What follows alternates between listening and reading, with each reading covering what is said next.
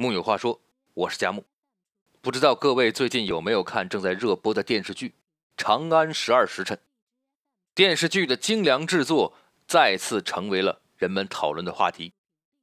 而其中最让人兴奋的，就是重现了当年大唐盛世之下长安全景。可能呢，你是被电视剧精美的画面所吸引，也可能呢是被剧情的跌宕起伏、人物的命运叵测所吸引。那么，你对这个故事发生的背景，那座宏伟壮丽的长安城有多少了解呢？长安的意思啊。就是长治久安。如果你有幸可以回到唐朝时候的长安，在那时的长安街头呢，你可以看到卖酒的胡姬，讨价还价的波斯商人，来华学习的遣唐使。长安接受着八方来朝，他有足够的自信，从不担心被外来文明所淹没。长安这个名字，无论再过多少年。都将永远存在于中国人的心头。那是一场关于盛唐的遥远的梦。长安，李白有诗云：“长相思，在长安。”千百年来啊，长安一直是我们魂牵梦萦的故都。每个人心中呢，都有一个长安，勾勒着自己想象中的盛世繁华。但在我心目中呢，长安。就是盛唐的气象。当年的长安城啊，是博大而壮丽的，它面积宽广，比原来的汉长安城呢大了两倍多，比明清的北京城大了一点四倍，还是古罗马的五倍，堪称世界第一城。整座城市宛如棋盘，井井有条。长安城分成三个部分：皇城、宫城和外郭城。后来因为皇城地势低又潮湿，再在龙首原上建了大明宫。皇城在北，皇城在宫城北，纵横交错的大街将城划分为一百零九个区域，东西各有两室，老百姓们住在各个房里，就如白居易所说：“百千家似围棋局，十二街如种菜洼。”那时正中的朱雀大街，宽有一百五十米。绵延五千多米，遥想当年那些第一次来长安的人，城墙高的让人仰望，马路宽阔的让人迷路，行人如织，欢声笑语，灯火辉煌，盛世总是令人神往的。然而，我们今天见到的城墙，多是明城墙，原来的唐城墙早已剩下很少的部分，但是触摸着粗粝的墙砖。似乎还能感受到这座城市跳动的脉搏，还能感受到曾经的铁骨铮铮。长安有傲骨，是无论岁月如何变迁，都毅然决然屹立于此的傲骨。当年的长安呢，是海纳百川的，世界各地的人慕名而来，都渴望在这繁华盛世里分得一杯羹。人口最多的时候，达到一百多万人。有三百多个国家的使者、商人、留学生汇聚于此，浓眉高鼻的外国人还可以在唐朝为官。在长安，无论哪里的人性情相投，即可惺惺相惜。不同的宗教信仰都在这里得以传播发扬。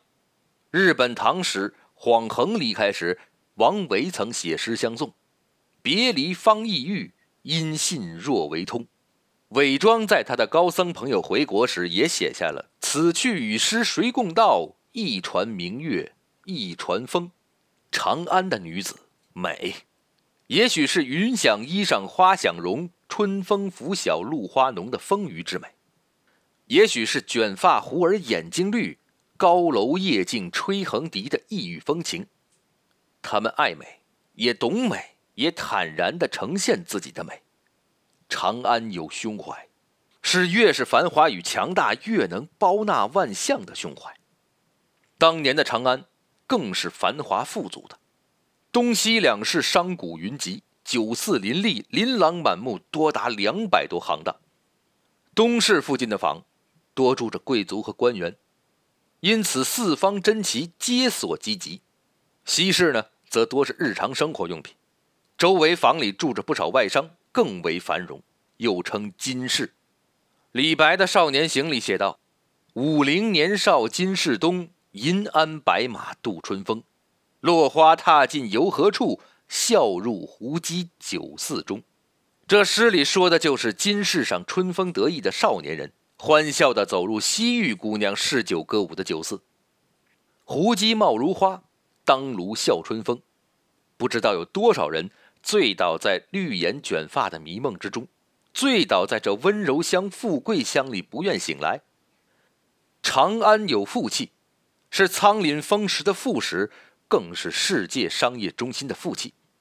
当年的长安呢，还是吃货们的天堂。